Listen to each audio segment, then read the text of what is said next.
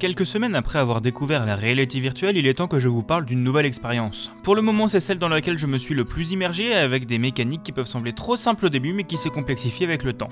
Cette expérience, c'est Shadowpoint, développé par CodeSync et édité par Oculus VR. Tout commence dans une station de téléphérique. Vous incarnez Alex, un jeune garçon qui part à la recherche de Lorna, son ami disparu depuis des années.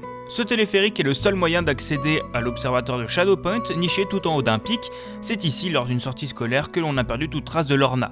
En explorant, vous découvrirez d'étranges générateurs qui ouvriront un passage vers un monde parallèle où vous retrouverez Lorna. L'observatoire vous servira donc de hub central, vous permettant de vous déplacer de chapitre en chapitre.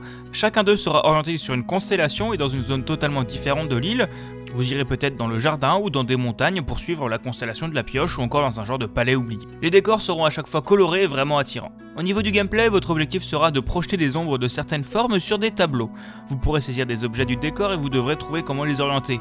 Dit comme ça, cela peut ressembler à n'importe quel jeu mobile lambda qui est intéressant les trois premières minutes, mais Shadowpoint arrive à ajouter des nouvelles mécaniques dans chacun des chapitres et avec en plus des tableaux bien plus difficiles en forme de lune qu'il vous faudra compléter pour le 100%. Un exemple de nouvelle technique est un miroir qui change la forme de l'objet que vous regardez au travers. Et à la fin de chaque chapitre, si vous l'avez complété en entier, vous aurez accès à une énigme supplémentaire plus compliquée, mais exploitant encore de nouvelles idées et un nouveau pan de l'histoire du jeu. Une des choses bien agréables pour les personnes relativement familières avec la réalité virtuelle est que vous pouvez vous déplacer directement avec le stick en glissant sur le sol.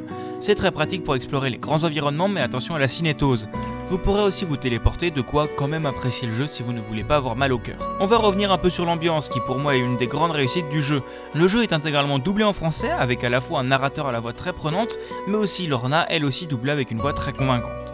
Les différentes zones se tiennent entre elles et l'histoire, bien que je n'ai pas tout compris, est vraiment prenante, faisant du jeu autre chose qu'une simple succession d'énigmes. Pour conclure, Shadowpoint est une très bonne expérience exclusive à Oculus.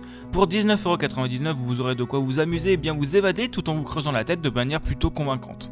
Le jeu est celui qui m'a duré le plus longtemps sur Oculus pour le moment, environ 4 heures pour ma part. N'hésitez pas à lui donner sa chance même s'il est moins connu que certains autres.